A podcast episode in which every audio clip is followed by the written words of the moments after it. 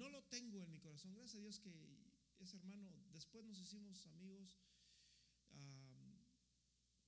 bueno, no digamos que somos amigos que nos hablemos, pero, o sea, después tuvimos una relación personal. Porque Dios, gracias a Dios, que Dios me restauró, Dios tuvo misericordia de mí, pero en ese momento yo sentí en mi corazón, yo me largo de aquí y nunca más vuelvo a pisar ni una sola iglesia en toda mi vida. Eso fue lo primero que, que vino en mi mente en esos segundos. Fue un segundo, En un segundo pasan tantas cosas. En un segundo nos convertimos en homicidas.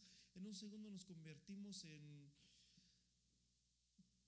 en todo lo que te puedas imaginar. Es un segundo sin Dios.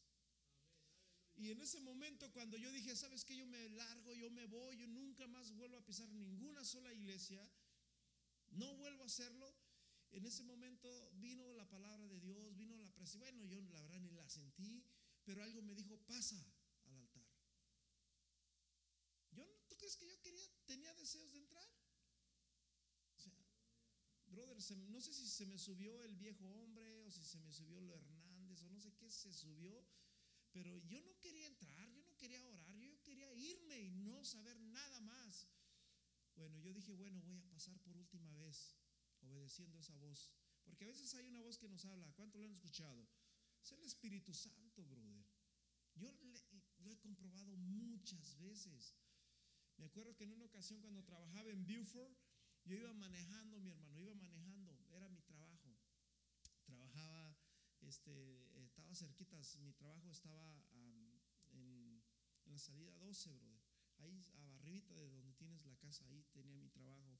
Y yo, y yo en la salida 16, si no me equivoco, en Florida Branch. Y siempre pasaba por ahí, por ahí, por ahí. Y esa ocasión, písale, písale, písale, písale, písale, písale, písale, písale el carro, písale, písale. Pero no pisale a fuerte, sino nomás como cuando andas contento y que quieres pisar. ¿A cuánto le ha pasado eso? Que andas como feliz y, nomás quieres como disfrutar y quieres, ah, este así rico, písale, písale, písale. Y otra voz decía, no le pises no le pises. Pero era más lo que písale, era, traía una adrenalina yo quería pisarle pisarle.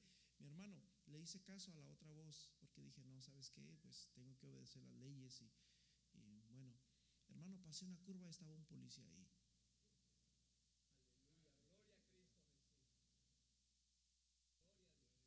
Paz de Cristo.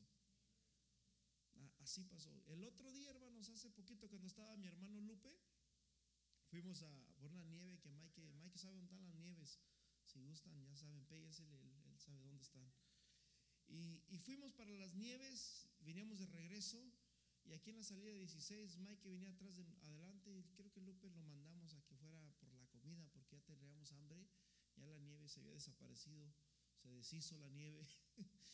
Y teníamos hambre y, Mike me manda a mí y le digo, no, ¿sabes qué? Vamos a mandar al otro. Y, así nos echamos la culpa y a aquel lo mandamos, vete tú para traer la, la, comida, eh, para traer algo a la tienda mexicana y nosotros allá te esperamos. Ok, y ya se, se desvió, yo me fui con Mike recto y yo dije, lo voy a rebasar. Y hace poquito, hace unas tres, cuatro semanas, lo voy a rebasar. Y algo me decía, no lo rebases. Yo, ah, lo voy a rebasar, ya, ya vengo todo el 400 desde Atlanta, brother, ya vine aquí en la 16, lo voy a rebasar ahorita mismo. No lo rebases, en la curva está otro policía. Estaba otro policía y no lo rebasé, brother. Y, pero justamente cuando pasé yo que viene el policía y que prende las luces, y yo dije, santo será mí, y empecé a mirar para atrás. Y nos quedé, wow. Dije, pero yo no rebasé, yo quería, pero no, no lo hice. Y no, se paró otro que iba adelante. Y no iba ni muy fuerte, yo, mi punto de vista. Yo sí le pensaba pisar y pensaba dejarme, ay, ahí nos vemos. Y dije, ahorita me, me lo voy a encontrar Mike en la casa o no sé. Pero a veces, ¿cuántas veces Dios nos ha librado? Paz de Cristo. Y, muchas veces, ¿verdad? Este, en una ocasión estaba un hombre caminando ahí en la 17 y yo dije, yo quiero ayudar a esta persona no, yo pasé y dije, ese no tiene carro. Llevaba sus bolsas, no tiene carro. Dije, y algo dijo, rézate, échale un ride. Señor, pero no tengo licencia, hazlo. Me regresé, mi hermano, en la primera salida me regresé a, darle un ride a este hombre y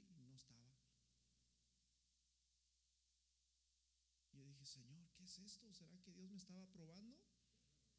Era un ángel y Dios me dijo, a ver, quiero ver, a ver, a ver, a ver, a ver si, um, ¿qué se puede decir? Ah, a ver si pasas esta, esta prueba, yo no sé. Muchas veces Dios nos prueba. ¿Cuántas veces Dios no te dice, haz esto? Hazlo. O no hagas esto. Lo hacemos o no lo hacemos. Paz de Cristo. Y ahí es donde tenemos que saberle. ir. Una ocasión, hermanos, la, no, no fue la última vez que choqué. Yo traía un carrito de Mike, un, un Buick, era un Buick, era gris, Osmobile. Y trabajaba en Sugar Hill y vivíamos en Florida Ranch. Y yo iba, y, yo siempre me iba por ah, esa carretera, brother, por donde yo siempre me voy. Pero esa vez yo decía, ahora me voy a ir por otro lado, como el, el- el profeta este joven, la Biblia habla de un profeta joven y un profeta viejo que le fueron a profetizar justamente a Jeroboam, ¿verdad? El que ya les hemos hablado de ese hombre. Y él dijo, yo me voy a ir por un lado, pero voy a regresar por otro lado. Y resulta de que me decía, no, no, no, vete por acá. Y yo, no, me voy a ir por acá. Y me fui y choqué, brother.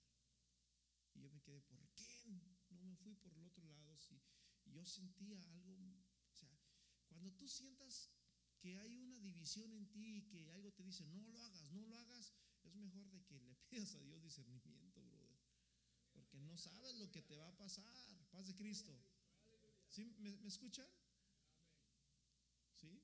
Bueno, pero uno de los problemas, bueno, pues, han sido muchos problemas difíciles que, que he soportado o que me ha pasado. Me recuerdo cuando mi madre, hermanos, en, en diciembre del año, ¿qué? 2016, creo. Estuvimos todo el mes de diciembre, hermanos, en el hospital. Ahí del trabajo al hospital, del hospital a bañarnos a la cama, al trabajo, al hospital, a bañarnos a la cama. Y, y, eh, era cansado, era fatigado. Y, y- uno se siente, hermanos, que de repente los cielos se cierran y hemos vivido tiempos difíciles. Yo creo, yo sin duda, yo sé que algunos de ustedes han vivido también situaciones difíciles en su vida. Paz de Cristo. Sin embargo, hermanos, Daniel, Daniel era un jovencito aproximadamente de unos 13 años cuando fue deportado. Daniel fue contemporáneo con el profeta. ¿Cuántos saben de historia? Si no sabes, aquí te lo voy a enseñar un poquito. Bueno, todo esto pasó, hermanos, por culpa de Jeroboam, pero no fue culpa de Jeroboam, fue culpa de Saúl, perdón, de Salomón. Que la Biblia dice que Salomón, hermanos, su corazón se desvió por causa de las mujeres y, Dios dijo, ¿sabes qué? Voy a cortar el reino. Y se fueron diez tribus para el, norte, ya me equivoqué, ya me, ahora sí me norteé, como dicen por ahí. Ya ni me, ya, ahora sí, bueno, no, no tenía, ¿ah? Para un lugar y otros para otro lugar. Y resulta, mis hermanos, de que mientras pasa todo esto, vinieron ya los reyes del norte, que era, ah, uh, se me fue, ok, no sé por qué se me fue. Venían los reyes de Israel y venían los reyes de Judá, los reyes de Israel, los reyes de Judá, porque ya Dios lo había dicho así, ¿por qué? Por el pecado. Llega posteriormente a, pues los reyes empezaron a hacer lo malo de- delante de Dios. Todo Israel hizo lo malo, pero después los reyes de Judá también empezaron a hacer lo malo. Paz de Cristo. Israel, hermanos, se los llevaron cautivos pronto, pero en Judá, en Judá estaba, mis hermanos, a Judá, ¿de dónde viene Cristo? De la tribu de Judá. O sea, él no nació del pueblo de, de- bueno, sí venía del pueblo de Israel, de, parte de, Jacob, ¿verdad? Pero de la tribu de Judá era donde venía Cristo. Amén. Entonces resulta, mis hermanos, de que Dios siempre había mantenido esa pequeña mecha en, Judá. Ahí estaba la mecha. Israel se había pervertido, se los llevaron cautivos rápido, pero la tribu de Judá, aunque era más pequeña, ahí permanecía, ahí permanecía, ahí permanecía. Jeremías fue contemporáneo, hermanos, de Daniel. Probablemente Jeremías era más, para este, este tiempo, quizás era más, más ah, de edad que Daniel. Daniel tenía aproximadamente unos 12 años, venía de la descendencia de los príncipes. Jeremías era un profeta. Otro de los profetas que también vivió en estos tiempos, hermanos, fue Ezequiel. Ezequiel, él también vivió en el cautiverio, hermanos, de, de, Judá. Y, ahí es donde nos empieza a hablar la Biblia después, después de lo que es el libro de Primera y Segunda de Reyes y Crónicas, ya se corta la historia. Como que llegaron las tijeras y ¡pum! cortaron. Se, se perdió la historia de Israel se perdió. Lo único que vemos después de ahí son los profetas, perdón, los libros de los profetas. Algunos de ellos vivieron mucho más atrás, como Isaías vivió más atrás. Él no alcanzó a vivir el cautiverio. Y algunos otros profetas sí les alcanzó a vivir. Otros vivieron dentro del cautiverio. Amén. Y otros vivieron ya en el, en el, en la, ah, en el retorno, ¿verdad? En la deportación, donde los deportaban, así como aquí en Estados Unidos los deportaban, órale, váyanse ustedes, ya están siendo carga, váyanse a su pueblo, a su ciudad. Paz de Cristo. Y bueno, mientras estaba todo esto, llega, mis hermanos, a, a, Nabucodonosor y empieza, mis hermanos, a llevarse cautivo a los de Judá. Y dentro de estos jóvenes que estaban cautivos, adivinen quién estaba. Estaba Daniel. Tú lo puedes ver en Daniel capítulo 1. Dice, en el año tercero del reinado de Joacim, rey de Judá, Vino Nabucodonosor, rey de Babilonia, a Jerusalén y la sitió. Joacim, rey de dónde? Judá.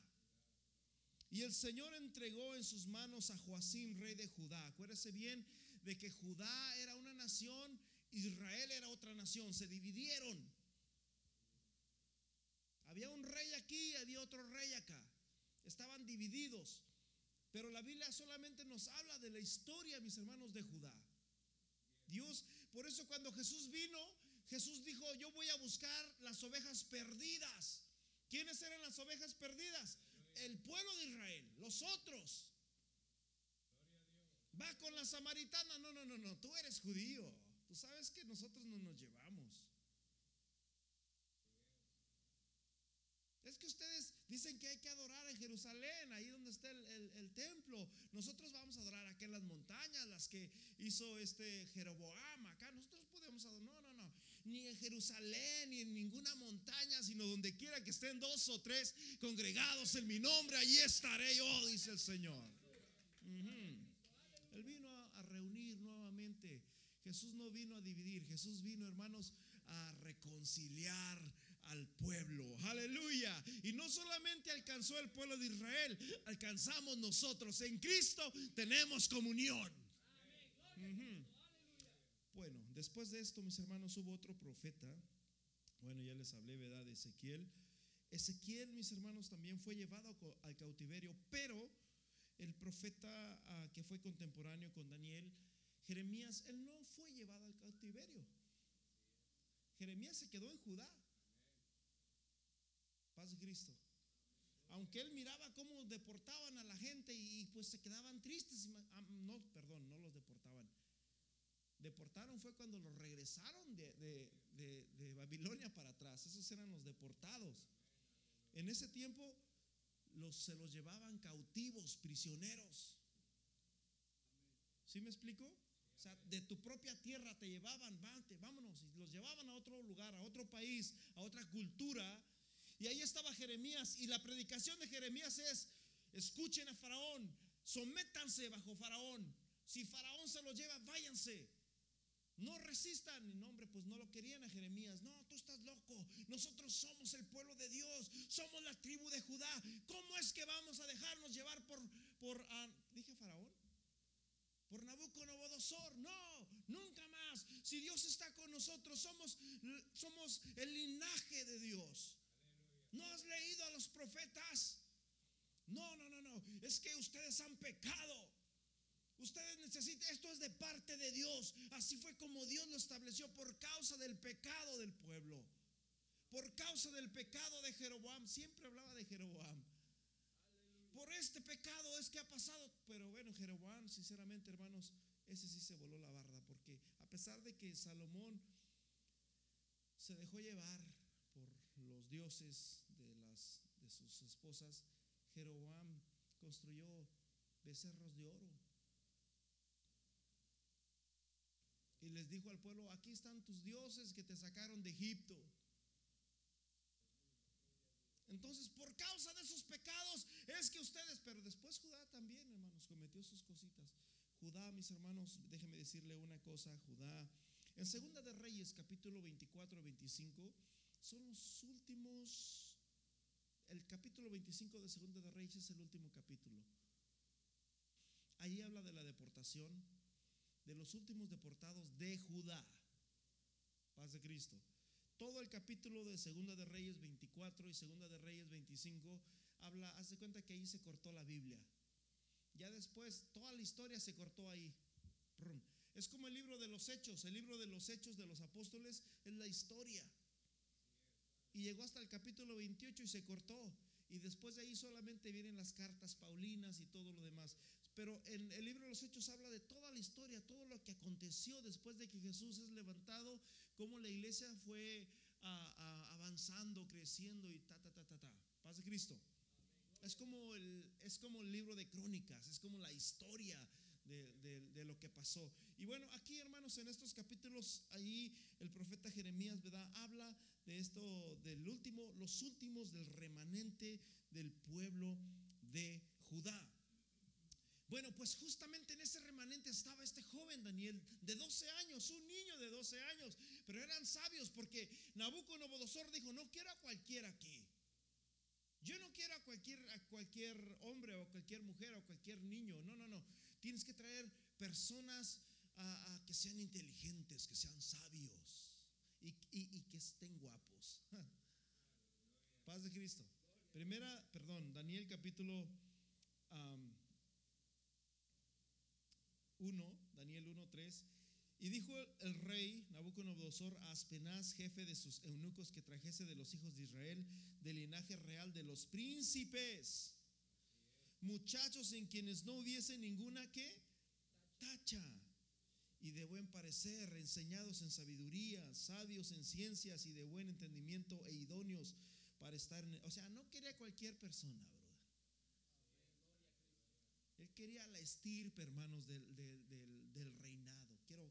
Sabia, gente que sea de servicio aquí, gente que, ah, no sé, yo quizás les pueda aprender. Nabu, escúchame bien, hermanos, Babilonia, hasta la fecha nos habla la Biblia de Babilonia. ¿Por qué? Porque Babilonia, mis hermanos, es un reino, escúchame bien, Babilonia es un reino que hasta la fecha, wow,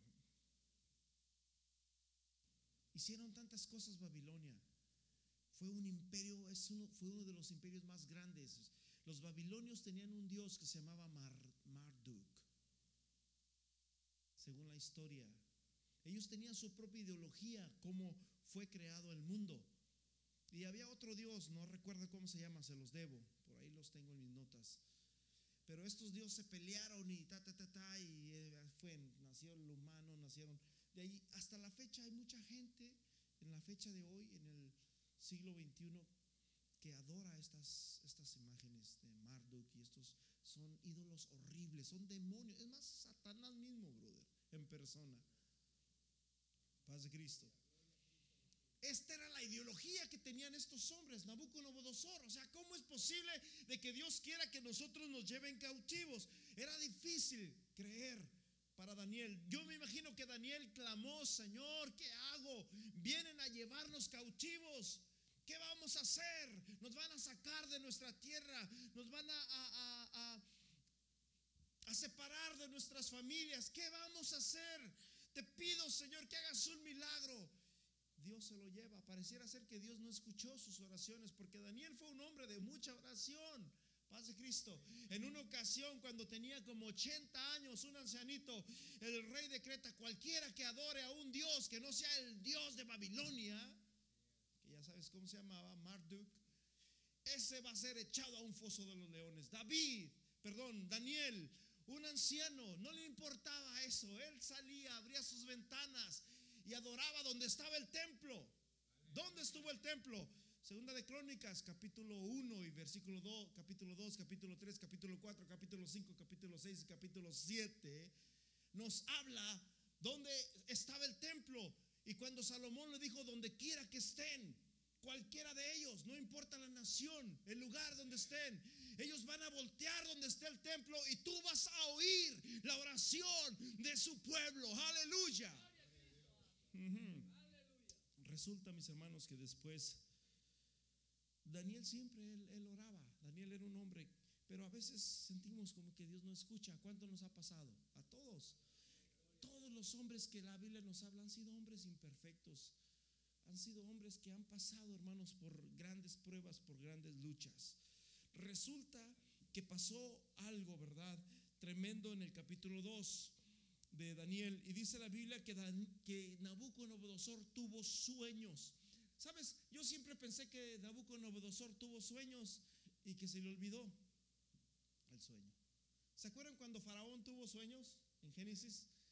Dice que tuvo sueños, pero dijo que, a ver, interprétenme el sueño.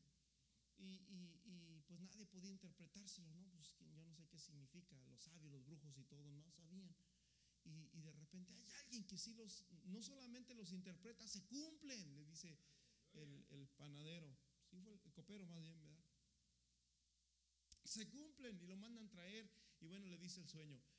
Pero Faraón se acordaba de su sueño. Sin embargo, hermanos, Nabucodonosor no se acordaba. Pero mientras yo leía esta historia, miré algo. Y lo que pude ver es que este Nabucodonosor sí se acordaba de su sueño. Paz de Cristo. Pero él dijo, si yo les digo mi sueño a los adivinos, ¿cómo voy a creer en su interpretación? Lo que, lo que dice ahí, ¿verdad? En, el, versículo, versículo 9. Si yo les digo mi sueño, ¿cómo voy a creer? O sea, si, si realmente su interpretación es buena, tienen que decirme mi sueño. Y sabes una cosa, en el mundo entero mucha gente busca, quiere saber el futuro, qué va a ir en el futuro. ¿A cuánto les gusta? Mucha gente paga por saber el futuro. Y van con Walter Mercado y le dicen, a ver, enséñame, yo quiero saber el futuro, con quién me voy a casar, qué va a pasar con mi vida, quiero saber esto. Y el brujo se queda como, hmm, a ver, yo veo, yo veo, yo veo, y miro esto, y te están mirando, y te están mirando y empieza a decir, tú tienes un hermano, sí, yo tengo un hermano, ok, yo veo una J, una, una, sí, una J, a, A José, oh, yo tengo un hermano que se llama José. Oh, y ya después les pagas. Pero ahí están. La Biblia dice, hermanos, escúchame bien. La Biblia dice que nadie sabe el futuro. Diga conmigo, nadie sabe el futuro, excepto Dios. Entonces es una locura, es una locura pagarle a un hombre para que te enseñe el futuro. Mi hermano, hermanos, tengo un hermano que se nos perdió en el 85, papá. Mis padres, ¿verdad? Sin tener conocimiento de Dios, tuvieron que ir a ver a estas personas, brujos, adivinos y de todas estas, para que le dijeran cuál es el paradero, dónde está mi hermano. ¿Qué va a pasar? Hasta la fecha, hermanos, esos gastaron solamente dinero porque no sirvió de nada. Paz de Cristo. ¿Y sabes por qué? Porque nadie sabe el futuro. Solamente Dios sabe el futuro. Paz de Cristo. Ok. Y bueno, y, para esto, mis hermanos, tengo algunas escrituras aquí que, les quiero ah, mostrar. En Primera de Samuel capítulo 15, versículo 23, fíjese lo que Dios habla acerca de la adivinación. Dios, hermanos, aborrece que haya adivinadores o que haya adivinación o brujos o magos. Dios aborrece este tipo de, de ¿cuál es la? Este, ¿ah? estas, este, estas, estos, estas prácticas. Dios aborrece estas prácticas. Thank you. Porque como pecado de adivinación es que la rebelión. Porque como pecado de, adivinación es que la rebelión. O sea que, mi hermano, cuando nos rebelamos es como si estuviéramos yendo, hermanos, con un Walter Mercado. Y dice, y como ídolos e idolatría, la obstinación. O sea, cuando somos obstinados es como si fuéramos idólatras. Paz de Cristo.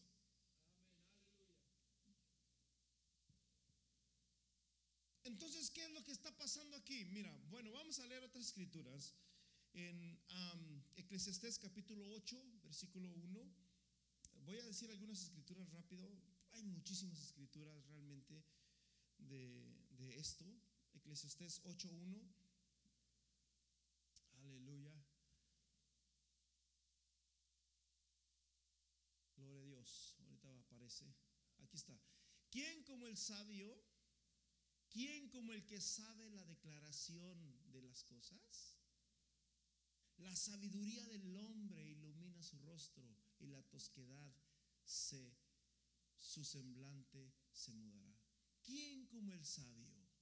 ¿Y quién como el que sabe la declaración? ¿Quién como el que sabe hablar de las cosas futuras? Hermanos, ni, los, ni estas personas saben lo que les va a acontecer a ellos. Y te voy a decir una cosa, si los brujos realmente supieran el futuro, ellos hubieran dicho antes de que viniera la catástrofe en, las, en 911, lo hubieran predicho antes y le hubieran dicho, ¿saben qué? No vayan a trabajar porque va a pasar esto y esto y esto y aquello. Y nadie se hubiera metido en esos edificios y los que se hubieran metido quizás fue porque yo no creo en eso, yo no sé, y pues hubieran muerto. Pero qué casualidad que ya después de que pasan las cosas, oh no, no, ya lo predijo, ya lo había profetizado Nostradamus. Hermanos, los, dice la Biblia que nadie sabe el futuro. Diga conmigo, nadie, sabe el futuro. No hay hombre en la tierra que sepa el futuro. Paz Cristo. Ok, vamos a ahí mismo que les estés capítulo 10, versículo 14. Eclesiastés 10, 14. Aleluya. Dice, el necio multiplica palabras aunque no sabe nadie lo que ha de ser, o en otras palabras, lo que ha de acontecer, o lo que va a pasar. ¿Y quién le hará saber lo que después de él será? O sea, dice que el necio empieza a hablar y hablar y hablar y hablar y hablar y hablar y hablar y hablar de cosas que van a pasar, o, yo no sé, a profetizar o adivinar o lo que sea, pero dice que es una, es una necedad hablar de esas cosas. Paz de Cristo. Es una necedad querer saber el futuro. Paz de Cristo. Hay cosas que no nos conviene saber. Los discípulos mismos le dicen a Jesús en Hechos capítulo 1, Maestro, ¿qué señales va a haber acerca de tu venida? Muéstranos realmente todo exactamente cómo va a pasar. Y Jesús les dice, no les toca a ustedes saber lo que Dios ha puesto en su sola potestad. En otras palabras, solamente Dios es el único que conoce el futuro. Paz de Cristo. Isaías capítulo 44, versículo 24 y 26. Isaías 44, 24 y 26. Aleluya. Gloria a Dios.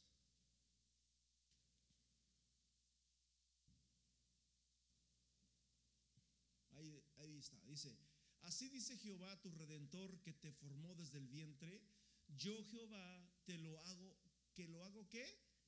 Todo. Todo. Que extiendo, extiendo, diga conmigo, extiendo los cielos y extiendo la tierra por mí mismo. ¿Sí? O sea, que ¿quién es el que conoce todo? Solamente Dios. Porque Él formó los cielos y la tierra. Nadie más conoce nada. Versículo 25 dice así.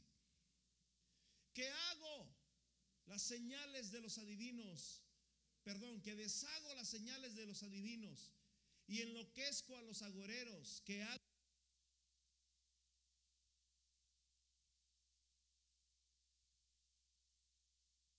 su sabiduría.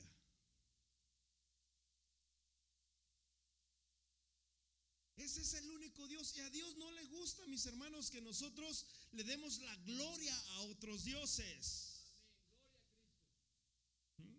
Y bueno, tengo muchas más citas que se las pudiera mostrar si quieres apuntarlas. En Levítico 19, 31 dice que no debemos de andar ni, ni, de, ni de ir a tocarle la puerta a los agoreros. Levíticos 19, 31 y Levíticos 26 también.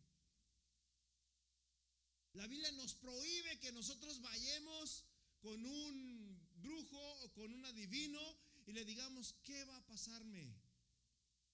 ¿Qué va a pasar después de esto? ¿Cuál es mi futuro? La Biblia lo prohíbe totalmente. Paz de Cristo. Isaías capítulo 8 del 19 al 20, la Biblia nos habla nuevamente, hermanos, de que no debemos de confiar en estas personas porque solamente Dios es el único que conoce todas las cosas. Dios enloquece, mis hermanos, el, el pensamiento de estas personas. Es una necedad pensar. Ni mismo Satanás conoce el futuro. Satanás no sabe lo que tú estás pensando. Dios sí sabe lo que tú piensas. Satanás no sabe lo que tú estás pensando.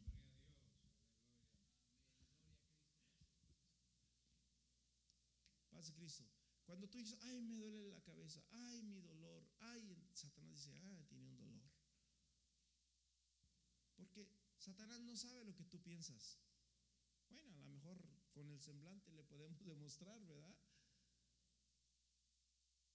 Porque él también, no creen que es tonto, hermanos. La Biblia dice, dice el apóstol a los Corintios, porque no ignoramos sus maquinaciones.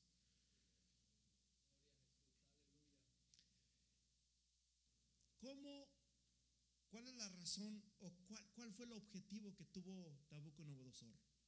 Nabucodonosor fue un hombre sabio. Acuérdense bien, los babilonios, hermanos, eran los, los reyes. Era sabio, tenían una sabiduría tremenda. Había conquistado todo el mundo. Todo el mundo estaba bajo Babilonia. Eran los más grandes, eran los poderosos, eran los que tenían el control. Daniel le dice, oh rey, tú tienes control sobre todo hombre y sobre todo animal, en los cielos y en la tierra y en el mar.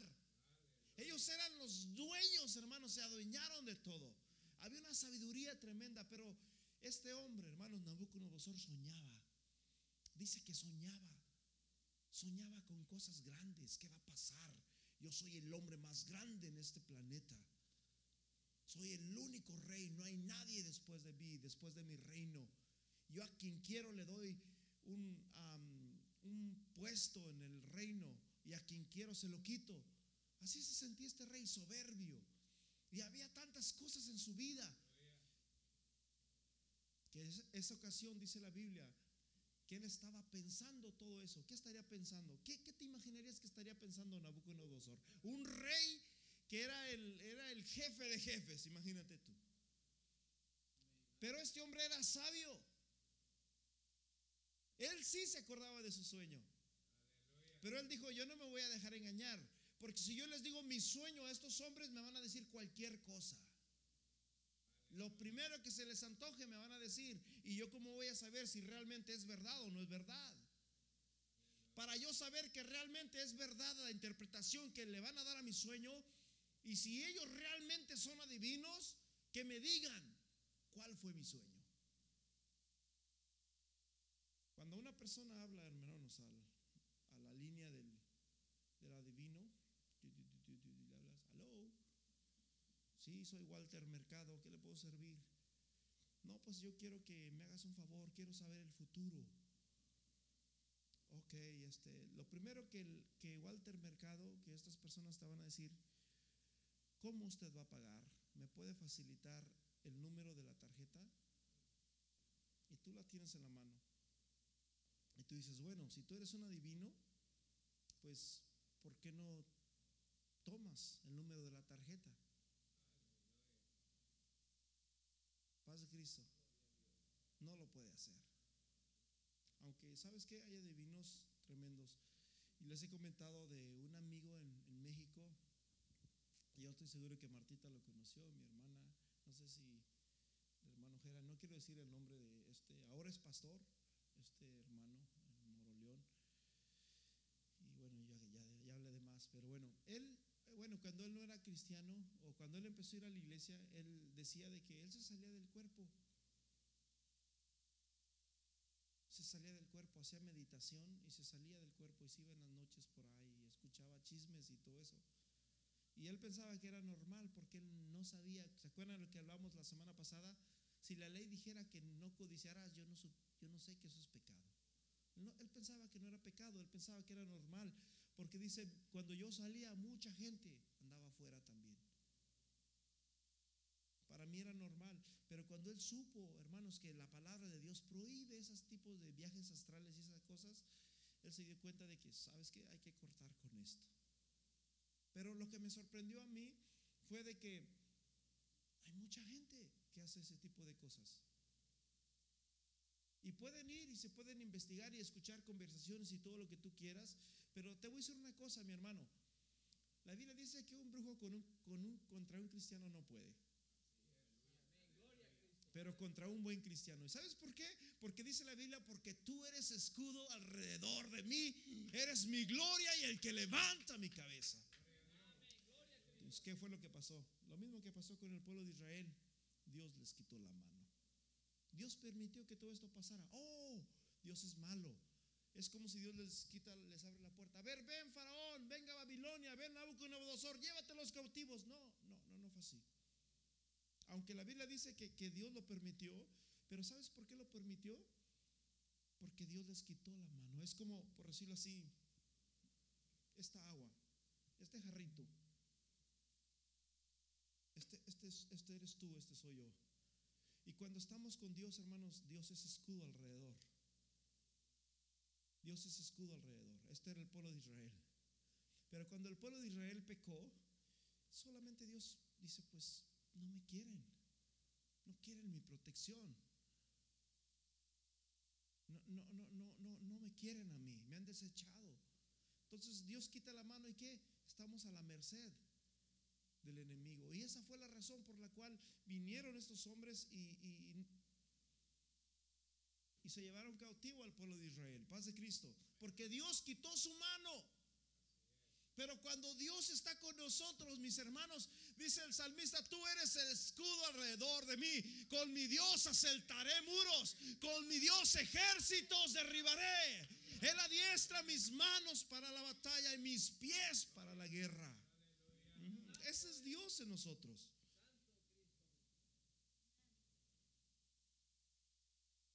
¿Qué hizo entonces Nabucodonosor? Nabucodonosor sí se acordaba de su sueño, pero él dijo, si yo se los digo, ustedes me van a decir cualquier volvería y yo cómo voy a saber que realmente lo que me están diciendo es verdad. ¿Y sabes por qué? Porque estos hombres brujos agarran dos, tres libritos y se enseñan a manejar y saben cómo actuar, cómo convencer a la gente y cómo leer a la gente, saben leer a la gente.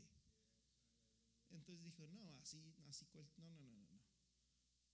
No, no, no. Si realmente ustedes son brujos, díganme cuál fue mi sueño. Paz de Cristo. Si realmente son brujos, que adivinen cuál es el número de la tarjeta. Paz de Cristo. Y no pueden agarrar de más, porque si no los demandan, ¿verdad? Que se cobren, órale, cóbrate. Pero yo no te tengo por qué decir, porque tú conoces todo, ok. Entonces, tienes, pero la Biblia dice, hermanos, la Biblia dice que nadie sabe el futuro. Diga conmigo, nadie sabe el futuro. Solamente Dios conoce el futuro.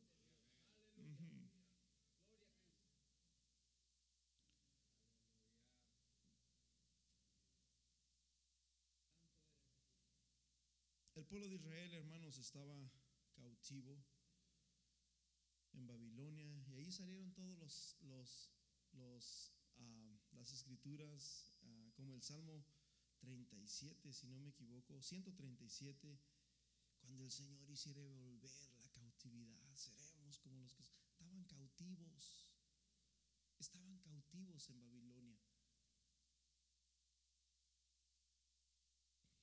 Cuando llega, mis hermanos, Nabucodonosor, cuando llegan estos hombres que eran astrólogos, dice la Biblia que eran astrólogos, en, Daniel capítulo 2, versículo 2, hizo llamar el rey a magos, astrólogos, encantadores y los caldeos, que eran los sabios, eran los científicos, eran los conocedores, eran los matemáticos.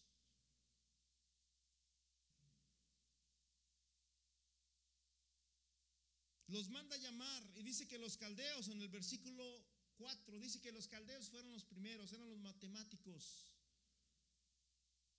Eran los, científicos de ese entonces. Se acercaron al rey y, todos contentos se acomodaron la corbata. El rey nos manda a llamar porque el rey quiere que le adivinemos un sueño. Esto es fácil, lo vamos a hacer rápido. Es pan comido. Vamos a tener riquezas, vamos a tener ah, un lugar precioso delante del rey. Vamos, acomodaron todo y estaban listos, echando, lo vamos a hacer, lo vamos a lograr. Lo hemos hecho muchas veces. Solamente lo vamos a estudiar, vamos a estudiar sus palabras, vamos a estudiar su postura. Y de esa manera vamos a decir fácil la interpretación. Resulta que cuando llegaron con el rey, el rey le dice, ok, muéstrame mi sueño. Primero dice que tuvo sueños. Aquí dice que tuvo, muéstrame mi sueño, como si fuera solamente uno, porque todos era de lo mismo. No, no, no, no, no. A ver, rey, es que para que nosotros te demos una interpretación, tú tienes que decirnos tu sueño. No, no, no, pero es que ustedes son brujos, ustedes son científicos, ustedes tienen mucho conocimiento, ustedes deberían de saber cuál es mi sueño. Porque si no me dicen mi sueño, ¿cómo yo voy a confiar que la interpretación que ustedes me están dando es verdadera? Era sabio. Paz de Cristo. Era sabio, le dicen los caldeos en el versículo 10, no hay hombre sobre la tierra que pueda declarar el asunto al rey. No hay hombre sobre la tierra. Y después, mis hermanos, en el capítulo 13, Nabucodonosor dice, ¿saben qué? Maten a todos estos hombres, no quiero ni uno vivo, son mentirosos, no saben nada, se inventan cosas. No me han podido declarar cuál ha sido mi sueño. Mátenlos, son unos mentirosos. Y dice la Biblia en el capítulo 13, se publicó el edicto que los sabios fueran llevados a dónde? A la muerte. Diga conmigo a la muerte. ¿Y quién crees que estaba en- entre esas personas? Daniel. Lo iban a matar. ¿Cuántos han estado cerca de la muerte aquí? ¿Te imaginas cómo se sintió Daniel, un jovencito? Tenía 15 años. Había pasado tres años preparándose para poder estar con el rey. ¿Cómo se sentía este jovencito? Lo van a matar. Y no solamente a él, a sus amigos también. Los iban a matar. Van a matar a Daniel, el profeta Daniel. Él no sabía lo que iba a pasar.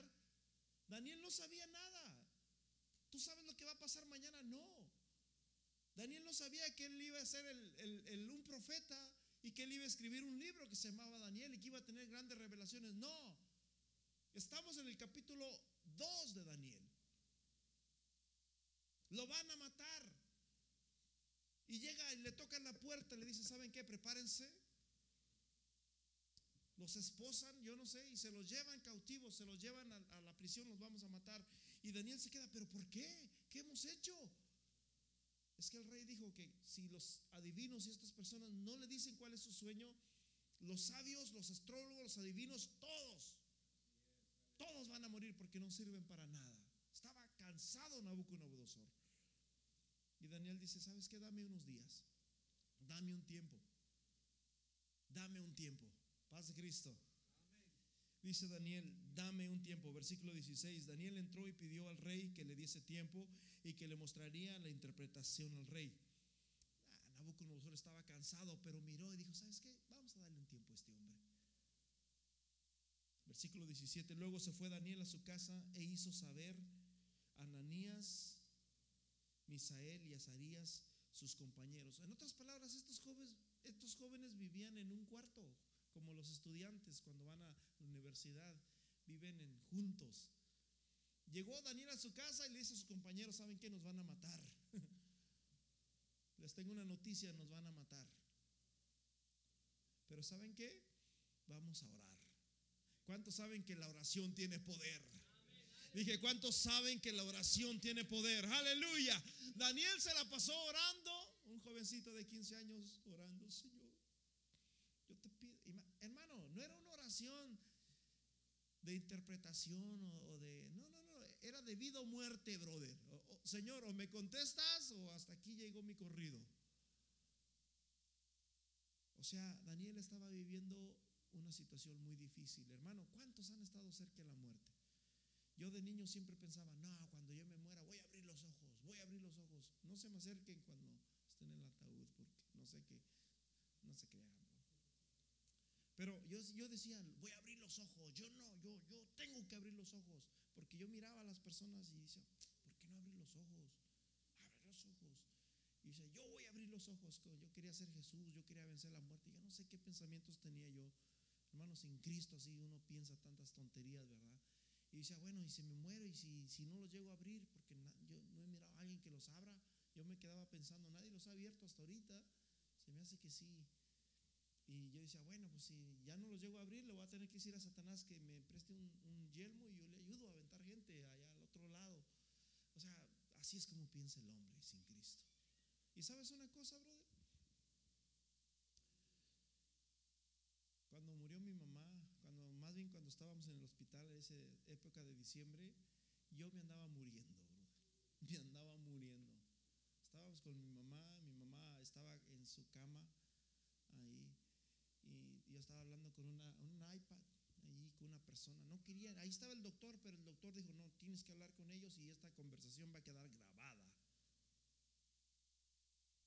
Y yo dije, no, hombre, y que no, y que le puede pasar esto, y que le va a pasar aquello, y que le va a pasar lo. Yo sentí que mi, mi, alma, mi espíritu se iba, así como con un popote cuando tú tomas agua y se va y se chupaba, como que se me iba mi vida, se iba mi vida, se iba mi vida, y yo sentía que, me, que se me iban las fuerzas, y mi mamá me miraba, ella me estaba mirando, y yo sentía que yo me iba, y que yo quería ser fuerte para mi madre, y yo no podía y sentía que se iba, se iba, se iba, se iba, me iba, me iba.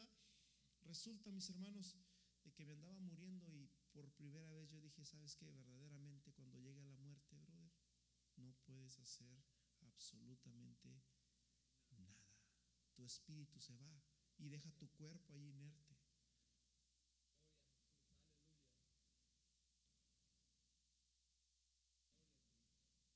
Daniel estaba, hermanos, a, a un, a un paso de la muerte. O adivinas o te mueres. Los brujos no pudieron, los caldeos no pudieron, y Daniel dijo, dame días, dame un tiempo y yo te voy a declarar. Daniel clamó con una oración, imagínate, dice que toda la noche se la pasó clamando y Dios le revela, versículo 19, el secreto. Uh, Daniel estaba feliz pero sabes una cosa, algo precioso que miramos de Daniel es que Daniel le dio la gloria a Dios. Entonces el secreto fue revelado a Daniel en visiones de noche, por lo cual bendijo Daniel, ¿qué dice? Al Dios del cielo.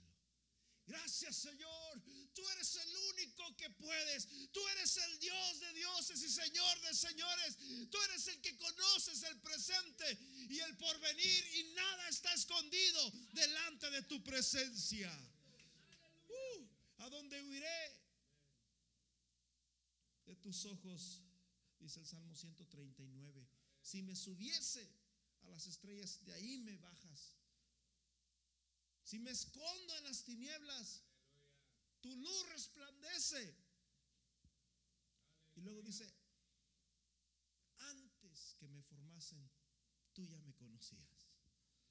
Dios conoce todas las cosas. Aún no está la palabra en mi boca y tú ya la conoces. Dios conoce todo. Diga conmigo, Dios conoce todo.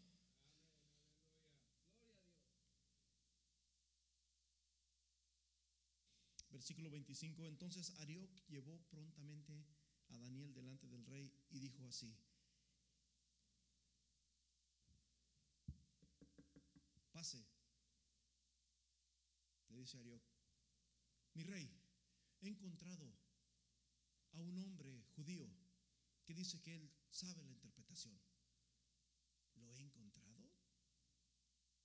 Si dice la Biblia, hermanos, en el versículo 24 que Daniel fue. Daniel fue a hablar con este hombre y le dijo, ¿sabes qué? Tengo, ah, tengo la interpretación. Y este hombre le dice, lo he encontrado. Porque el hombre siempre se quiere echar flores. Paz de Cristo. El hombre siempre se quiere echar flores. Amén. No, no, no, también un poquito para mí. De los deportados de Judá, he encontrado un hombre que dice que él sabe el, sueño. ¿Sí? Versículo 26 respondió el rey y dijo a Daniel, el cual llamaban Bel, Belsasar, ¿podrás tú hacerme conocer el sueño que vi y su interpretación? Daniel, versículo 27, Daniel respondió delante del rey diciendo, el misterio que el rey demanda, ni sabios, ni astrólogos, ni magos, ni adivinos, los caldeos, lo pueden revelar al rey. Pero me encanta el versículo 28, mi hermano, y es un versículo lema en mi vida. Y este versículo dice, pero hay un Dios en el cielo. Pero hay un Dios en el cielo. No importa cuál es el problema que usted esté pasando. Tienes una enfermedad. Tienes un hermano en prisión. No sé cuál es la situación que estás pasando. Lo que sí sé es que hay un Dios en el cielo. Aleluya. Hay un Dios en el cielo. Cuando todo nos va mal, cuando ya no hay solución a nuestra vida, cuando no podemos dar un paso más adelante, hay un Dios en el cielo. Aleluya. El cual revela los misterios. O sea que Daniel no dijo, mi rey, la interpretación y el sueño que usted ha dicho, ni los magos, ni los astrólogos, ni los adivinos, nadie lo puede declarar. Pero yo oré, yo oré. Y como oré toda la noche, estuve orando. Yo tenía muchos sueños, rey, pero yo dije, tengo que orar porque Dios me va a mandar la revelación a mí, porque soy su siervo. Y empecé a orar y mientras yo oraba, el Señor me dijo, así está la interpretación, aquí está el secreto. Y yo escuché la voz de Dios. No, no, no, no, no, no, no, no, no. Así no fue, la, así no fue.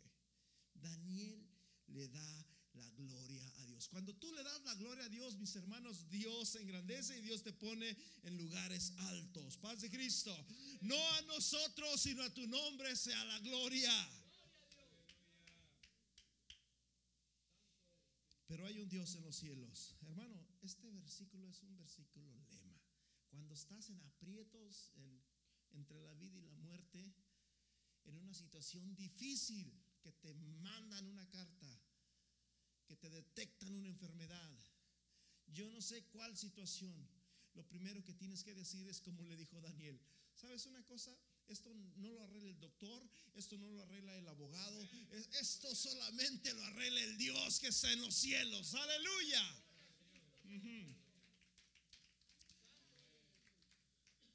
Él ha hecho saber al rey Nabucodonosor lo que ha de acontecer en los postreros días. Sea, Dios tuvo misericordia de ti. Yo no sé por qué te lo reveló a ti. Pero lo que Dios te dijo es que Dios te ha demostrado cuál va a ser el fin del mundo. A un rey pagano, Dios le mostró el fin. El rey sabía, el rey sabía su sueño, nomás que se hacía. Él dijo, si realmente eres un intérprete, dime mi sueño. Yo no voy a confiar en ti si tú no me dices cuál fue mi sueño, paz de Cristo. El rey sabía bien lo que estaba pasando ahí. Versículo 29, estando tu rey en la cama, te vinieron pensamientos por saber el futuro, por saber lo que va a pasar con tu reino, qué va a ser después de Babilonia, qué va a ser después de que yo muera. ¿Vamos a ser iguales? ¿Vamos a seguir creciendo? ¿O va a venir otro rey y lo va a destruir todo?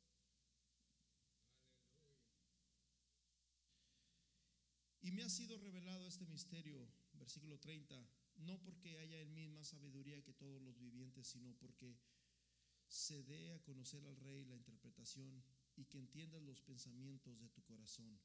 O sea que había pensamientos en el corazón del rey, había pensamientos. ¿Y saben cuáles eran los pensamientos? Grandeza, poder. Y el rey, hermanos, era, era tan soberbio este rey Nabucodonosor que desde el capítulo 2 ya pensaba hacer una estatua. Y no se quedó con las ganas, porque en el capítulo 3 lo logró. A pesar de que Dios le dijo, Dios te va a destruir. ¿Ah? Tú, oh rey, 31, veías una gran imagen. Esta imagen era muy grande, cuya gloria era sublime y estaba en pie delante de ti y su aspecto era terrible.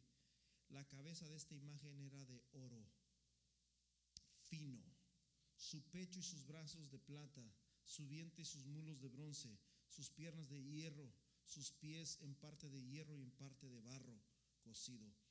Estabas tú mirando a esta estatua, oh rey, cuando de repente una roca que no fue arrojada por mano de hombre cayó y le dio a la estatua en los pies y la derrumbó y toda fue deshecha y su polvo se fue por todos los vientos y no quedó nada. Y de esa roca que cayó sobre aquella estatua salió un reino que el cual perdurará por los siglos de los siglos y es el reino que Jesús vino a establecer hace dos mil años. Mi reino no es de este mundo. Si mi reino fuera de este mundo, aleluya. Y nosotros ahora somos participantes de ese reino.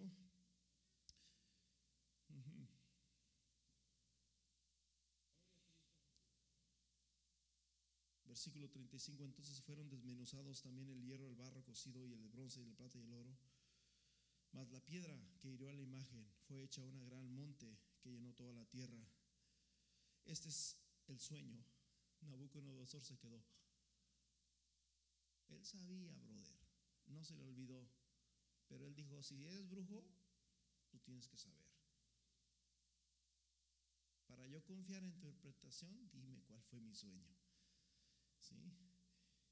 Dice, tú, oh rey, eres rey de reyes, porque el Dios del cielo te ha dado reino, poder, fuerza y majestad. Y donde quiera que habitan hijos de hombres, bestias del campo, aves de los cielos, Él los ha entregado en tu mano y te ha dado el dominio sobre todo. Tú eres aquella cabeza de oro. Babilonia, tú eres la cabeza. Después de ti va a venir otro reino que va a ser menos fuerte, que va a ser el de bronce. Después de ti se levantará otro reino inferior al tuyo, que prácticamente estamos hablando de los medos y los persas. Y después de ti el tercer reino, perdón, será de bronce, el tercer reino será de bronce, el cual dominará sobre toda la tierra. Estamos hablando de Alejandro Magno. Y después de este reino va a venir otro reino que va a ser fuerte. Va a ser fuerte como el hierro. Y eso va a ser esta parte de aquí todos los pies hasta abajo. Va a ser hierro Roma, el imperio romano, hasta la fecha está. Pero va a haber otro imperio pequeño allá en los pies, que va a ser de barro. La otra vez les hablé de la Guerra Fría, cómo se estaban peleando en el 45, estaba peleando después de que termina la, Segunda Guerra Mundial, se quedaron tres naciones peleando por quién se iba a quedar como potencia mundial, Rusia, Estados Unidos y el Vaticano. Ganaron, Estados Unidos hasta la fecha es una cabeza tremenda, pero hay una piedra en el zapato todavía desde hace casi 20 años, que nació esta voz en Rusia y que hasta la fecha está ahí Valdemar Putin y están dando, no hay nada se van a asociar por alianzas, dice. Se van a asociar, pero no van a estar unidos. Que la ONU y que todo eso. No, no, no, no. Según entre palabras están socios, pero no hay nada sólido. No hay nada unido. En esos, cuando vengan estos reyes, ahí es cuando va a venir el fin. Versículo, versículo 43. Así como vistes el hierro mezclado con barro y se mezclan por medio de alianzas humanas, pero no se unirán el uno con el otro como el hierro no se mezcla con el barro. En esos días de estos reyes, el Dios de los cielos levantará un reino que no será jamás. Hermano, déjame decirte una cosa, el Señor puede venir en cualquier instante. Y yo te hago una pregunta, si el Señor Jesús viniera hoy, estarías listo, porque dice la Biblia, hermanos, que ya estamos viviendo en esos reyes. Si conoces de historia, mi hermano, no te pudiera explicar toda la historia desde la deportación hace aproximadamente 700 años antes de Cristo, toda la historia hasta el día de hoy. Pero si conoces la historia te das cuenta de que ya estamos viviendo en esos reyes. En el, ¿qué es, Adrian? 45, 46 nació la ONU, nació la UNESCO, nació la, ¿cuál otra asociación? El Estado de Israel, nació, hay otra asociación que es la de la Antártida, no recuerdo cómo se llama, se me fue, pero ¿qué fue lo que pasó aquí? Alianzas humanas. Y en días de estos reyes, o sea, ya no va a haber imperios, ya va a ser como alianza. Ahora, ahora ya no gobierna un imperio, ahora va a ser la ONU la que va a tener que, eh, eh, eh, a la, la van a tener la última palabra de, todo lo que, lo que quiera pasar en el mundo. Paz de Cristo. ¿Sí me, explico o no me explico? O sea, ya no está un rey como ahora está una organización que se llama la ONU y esta organización está compuesta de muchos países y ellos son los que dicen cómo arreglar los asuntos para no tener que ir a peleas y a guerras. Bueno, en los días de, esta, de estos reyes, no va a ser un rey, va a ser reyes. Dios va a levantar un reino que no será jamás destruido. Aleluya. Es el reino mesiánico, mi hermano. Y usted debe de estar listo, mi hermano, para este día. Y déjeme decirle una cosa, mi hermano, ese Dios está aquí. Este es el futuro que Dios nos ha dicho. Y Dios nos ha dado solamente, hermanos, que conozcamos a través de la palabra de Dios lo que va a acontecer. Pero, ¿sabes una cosa? No podemos saber el día de mañana. Jesús dijo, cada día trae su propio afán. ¿Tú quieres saber cuál es el futuro? no nos conviene a veces saber cosas. Y, la Biblia prohíbe también que nosotros vayamos a consultar a estas personas que se dicen ser adivinos. Yo te voy a decir el día de hoy, si tú no te has bautizado, ¿cómo tú puedes estar listo para este reino que ya va a venir en cualquier instante? La Biblia dice, hermanos, que solamente para poder entrar a este reino tenemos que nacer del agua y del Espíritu. Aún Jesús mismo, hermanos, fue sumergido en el río. Jesús mismo, un hombre sin pecado. ¿Para qué? Para darnos a conocer de que no tienes que ser un santo ni un pecador. Tienes que obedecer solamente. Jesús dice, el que me confiese delante de los hombres, yo le voy a confesar delante de mi Padre. Escúchame bien, ¿cuál es el objetivo de la iglesia? El objetivo de la iglesia es que seamos salvos. Y solamente somos salvos a través, hermanos, del bautismo nombre de Jesús, que es el único bautismo en la Biblia verdadero. Y, y, y, si tú estás pasando por una prueba difícil, que no sabes qué va a pasar en, en, el futuro, no confíes en el médico, no confíes en el abogado, no confíes en las leyes, no confíes en el doctor, confía en ese Dios que está en los cielos y que sabe todas las cosas. Aleluya. Él es el único que puede, aleluya, darte una respuesta. Pero hay un Dios en los cielos. Cuando todo va mal, Hay un Dios en los cielos. Daniel, hermanos, oró. Y déjame decirte una cosa, mi hermano, Dios no responde a las quejas. Dios no responde a los lamentos. Dios no responde a los caprichos. Dios responde a la oración del justo. Yo te voy a invitar que te pongas en pies. No sé cuál es la situación que estás pasando. Yo sé que quizás algunos dicen, nah, ya no me pasa nada. El joven dice, nah, a mí no me pasa nada. Yo no tengo que pensar en el bautismo ni en la muerte. No, no. Bueno, quizás no has enterrado a un ser amado. Quizás no te han diagnosticado una enfermedad. Y es fácil olvidarnos de Dios cuando todo está bien. Pero la Biblia dice, bueno le es al hombre llevar el yugo desde su juventud. Hay salvación para todos. Si alguien gusta pasar aquí para enfrente los músicos y nos acompañan. Hermano, yo no sé cuál es tu situación. Lo único que sé es que hay un Dios en los cielos. Pasa para enfrente, mi hermano. Hay un Dios. Hay un Dios en los cielos que Él puede escuchar esa necesidad, esa petición, esa, esas noches que te has pasado en vela. Esas noches que has pasado llorando. Personalmente yo he pasado noches llorando, mi hermano. No voy a decir que orando, llorando por situaciones que a veces pasan en la vida. Y yo creo que a todos nos ha pasado eso. Pero en ese momento difícil, en ese momento difícil y de prueba, ahí es cuando Dios se glorifica.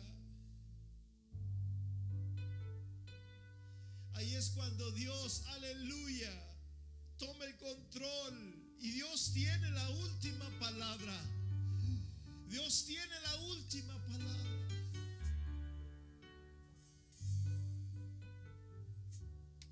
Ese problema que tienes, solamente el Dios del cielo lo puede hacer. Señor es mi rey, Solamente el Dios del cielo puede mi todo. Señor es mi luz, mi rey, que me hace vibrar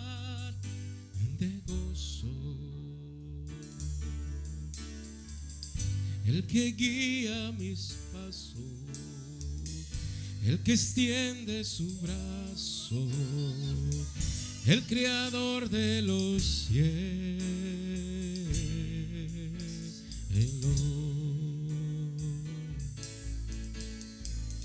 El Señor es mi rey, mi todo. Señor es mi luz, mi rey, el que me hace vibrar de gozo, el que guía mis pasos, el que extiende su brazo, el creador de los cielos.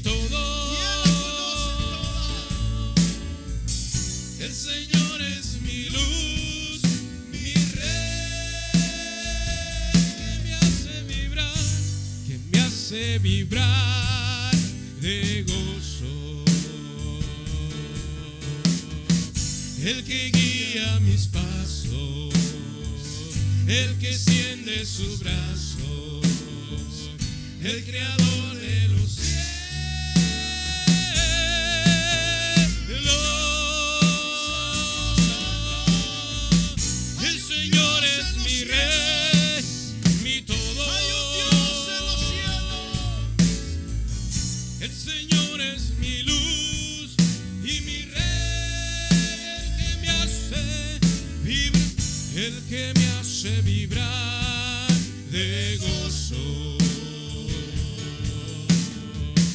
el que guía mis pasos, el que extiende sus brazos, el creador de la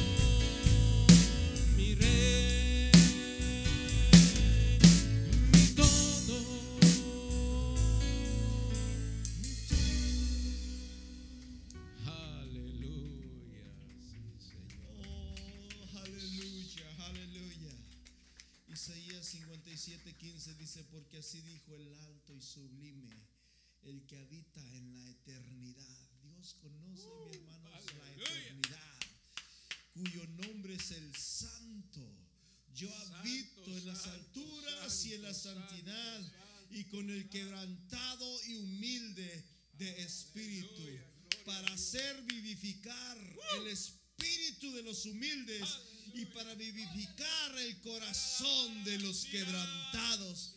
Aleluya, Santo. Sí, Jesús, para vivificar. Ahí está el Señor, mi hermano, el alto y sublime. Está en la altura, pero también habita en tu corazón. El Señor me los bendiga, mis hermanos.